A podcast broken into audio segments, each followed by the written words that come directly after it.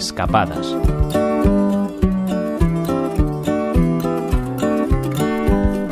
De Vivey a Sobradelo, de la época romana a la actualidad.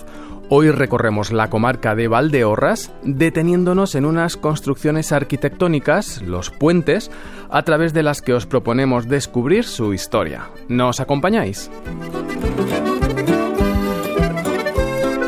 Pues sí, hoy andamos por Valdeorras, en la esquina sureste de la provincia gallega de Ourense, limitando con la comarca leonesa del Bierzo y a las puertas de la ribera sacra orensana y lucense. Y claro, el río Sil y otros muchos afluentes del mismo marcan el paisaje de esta zona de valles y montañas, y donde hay ríos, hay puentes. Los de aquí tienen mucha historia detrás, por eso os proponemos recorrerlos a través de una ruta que los une. El primero que visitamos es el puente de Vivey, en Puebla de Tribes, uno de los más llamativos porque se trata de un puente romano que todavía sigue en pie, prácticamente intacto, 2000 años después de su construcción. Es uno de los puentes romanos mejor conservados de Galicia y el único del norte del país que aún se utiliza para circular, porque sí, sí, por aquí siguen pasando coches. Este puente de Vivey tiene tres arcos y está construido con sillares de piedra unidos sin argamasa. Por debajo pasa el río Vivey, que le da nombre. Es un afluente del río Sil. Sabemos que se construyó en tiempos de Trajano porque junto a él se encontraron unos miliarios con inscripciones alusivas tanto a la edificación como al emperador romano.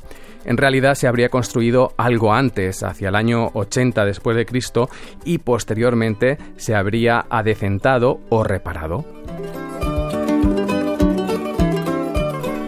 Este puente formaba parte de la Vía Nova, una calzada que tras la conquista romana del norte peninsular se construyó para unir tres capitales, Astúrica, Astorga, Lucus, Lugo y Bracara, Braga. Por ella, por esta calzada, salió también parte de lo que los romanos encontraron aquí, el oro de estas montañas. Muy cerca de esta comarca están lugares como Las Médulas o Monte Furado, dos de los ejemplos más llamativos de la minería aurífera romana. Y por esa misma calzada se expandió la cultura de la vid que hoy sigue presente en toda la zona. El siguiente puente está entre Petín y Arrúa y hoy se conoce como el puente de la Cigarrosa.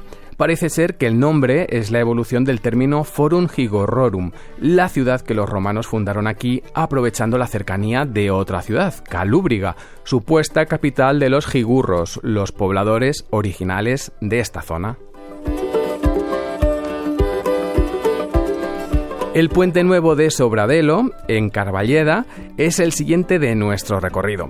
Es uno de los más llamativos tanto por el color rojizo de la piedra con la que está construido, como por estar levantado sobre el lecho de pizarra del río.